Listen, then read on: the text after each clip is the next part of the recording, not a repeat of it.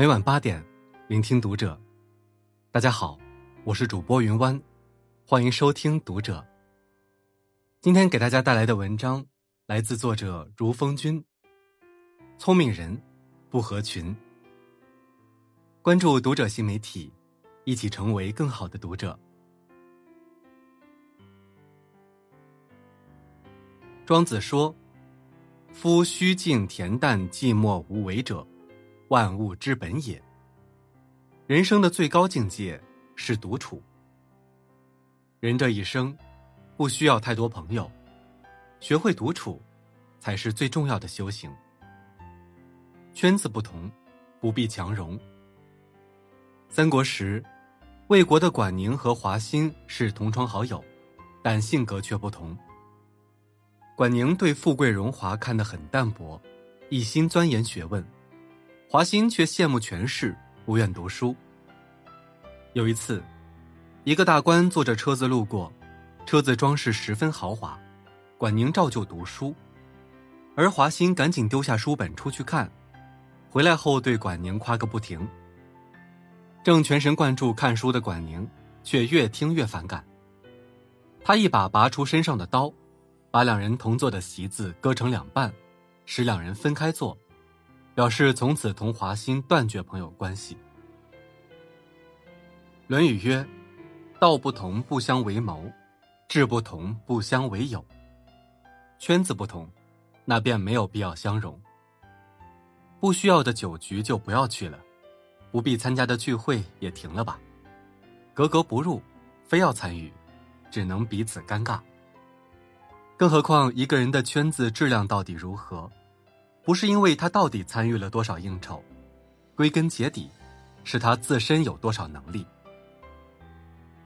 围炉夜话里讲，滥交朋友不如读书。一个人在不断的读书中，才能不断精进，属于自己的实力，远远比熟人之间的关系靠谱得多。你若盛开，蝴蝶自来。最好的人脉，不是别人，正是你自己。与其沉迷社交，幻想别人拉自己一把，不如学会靠自己的力量站起来。不盲目从众，活出自我。有个寓言故事：一对夫妻和一头驴，丈夫牵着驴，妻子骑着驴。路人指指点点，这女人太不像话了。居然让男人给她牵驴，妻子听了不好意思，于是和丈夫换了位置。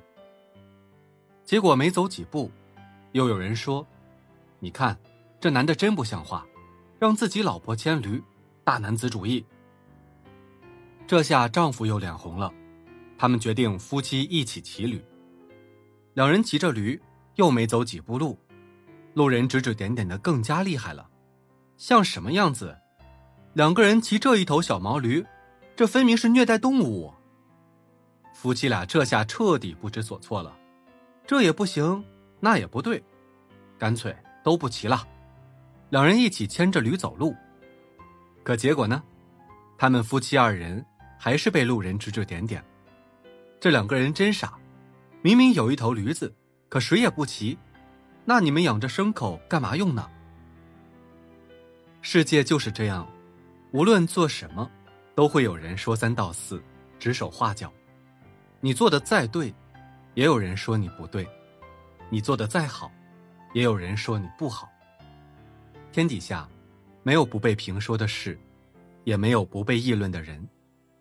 众口难调，何必活在别人的嘴里？人心各异，何必按照别人的心意去活？乌合之众里有这样一句话。群体中的个人，不过是众多沙粒的一颗，可以被风吹到无论什么地方。不合群，不是性格孤僻，而是灵魂上的独立。他们在来来往往的人潮中，保持着一份清醒。他们不盲目从众，听从自己内心的声音，遵从内心的选择。杨绛先生一辈子不合群，他和钱钟书两个人绝少应酬。躲在书斋里读书自娱，写书自乐。他翻译的《堂吉诃德》发行百万册，是迄今为止最好的翻译版本。一百零二岁，还出版了两百五十万字的杨绛文集，世人都尊称他一声先生。他说：“我们曾如此期盼外界的认可，到最后才知道，世界是自己的，与他人毫无关系。独处，是一个人最好的修行。人生曼妙的风景，不是外人的肯定，而是内心的淡定与从容。”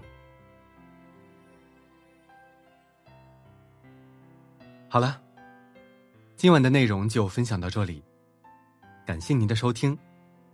如果您喜欢这篇文章，不要忘了在下方点赞哦。我是云湾，我们下期再会。